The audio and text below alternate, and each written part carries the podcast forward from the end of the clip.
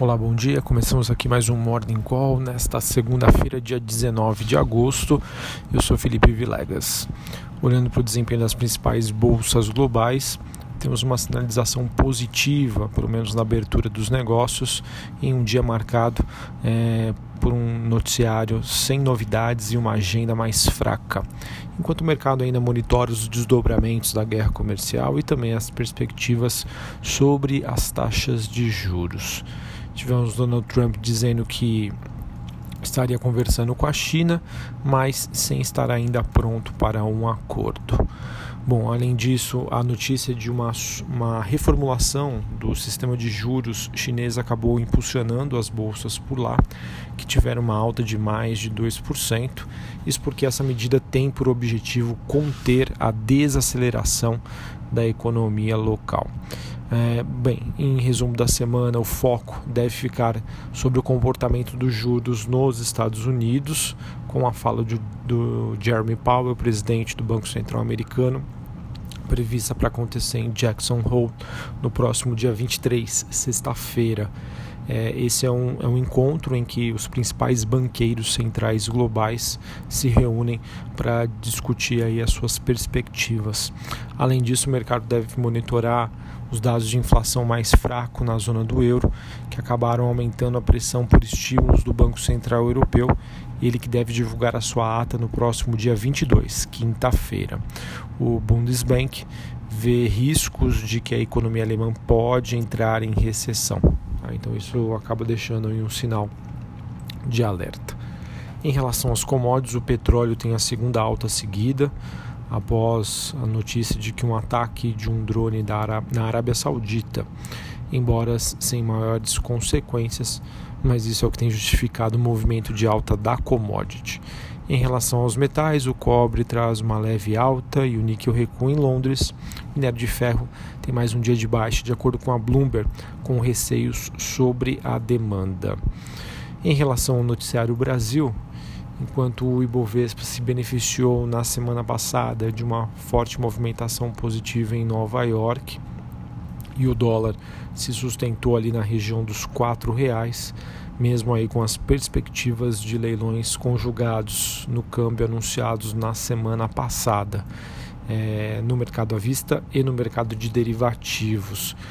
Com tudo isso no radar, a gente tem a agenda doméstica que destaca hoje às 8 horas da manhã a segunda prévia do IGPM, que de acordo com a média dos economistas aqui é, que foram buscados pela Bloomberg, há uma expectativa de deflação.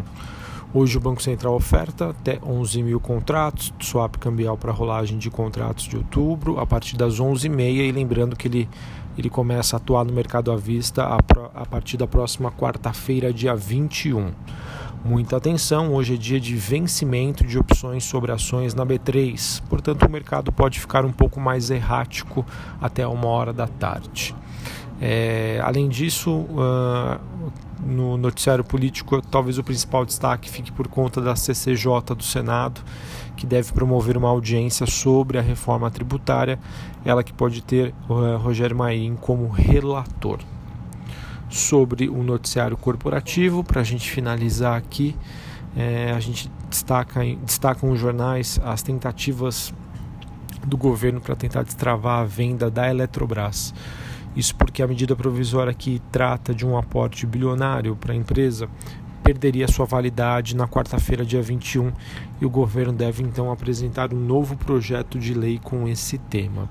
Bastante atenção à CEMIG, o noticiário acaba destacando a força-tarefa aí de Zema, que estaria mirando um pacote de privatizações, a CEMIG também que estaria buscando vender ativos para reduzir a sua dívida, e inclusive ah, na semana passada a Reuters destacou que a CPFE Energia estaria numa nova fase de expansão, ela que deve olhar as privatizações, incluindo a CEMIG. Então quem sabe o mercado se anime e a ação possa ser um destaque positivo essa semana. Fiquem de olho. Uh, bom, além disso, a gente tem aí novos capítulos da novela da Oi. Ela que disse que a Anatel que seu dinheiro pode acabar em fevereiro. Uh, ela que através de um comunicado mencionou que estaria focada na execução do plano de venda de ativos e geração de caixa, geração de liquidez de curto prazo, para tentar sustentar a execução do seu plano de investimento de acordo com o comunicado. E sob toda essa pressão para mostrar aí saúde financeira, a Oi estaria inclusive conversando com bancos para buscar recursos. De acordo com um acionista da Oi, a Golden Tree Asset Management, ele estaria em conversas com o conselho da companhia sobre a composição da administração, incluindo o CEO, ou seja, né, podemos ter novidades à frente. Além do mais, nós tivemos na semana passada o broadcast dizendo que já existe uma força-tarefa no governo para tentar acelerar a votação da PLC 79. Então, promete hoje ser mais um dia de volatilidade e quem sabe até possa repercurar um, recuperar um pouco das perdas da semana passada. Beleza? Então, uh, dentro do noticiário corporativo, acho que destaco mais Eletrobras, privatização, Semig também com privatização e a Oi se ela consegue alguma solução aí para conter seu problema de liquidez no curto prazo. Além disso, esperamos um dia positivo para a bolsa, com melhora do humor do investidor eh, internacional, já que a maioria das bolsas tem um dia bastante positivo lá fora. Então, destaque aí para quem sabe as empresas ligadas a commodities e também o setor bancário. Mas não se esqueçam, a semana ainda é, não mostra nenhuma melhora significativa em relação aos receios e medos sobre uma desaceleração das principais economias. Então, apesar da melhora do humor momentânea, o investidor com certeza ainda deve adotar um perfil mais conservador. Um abraço, uma excelente segunda-feira, uma ótima semana e até a próxima. Valeu!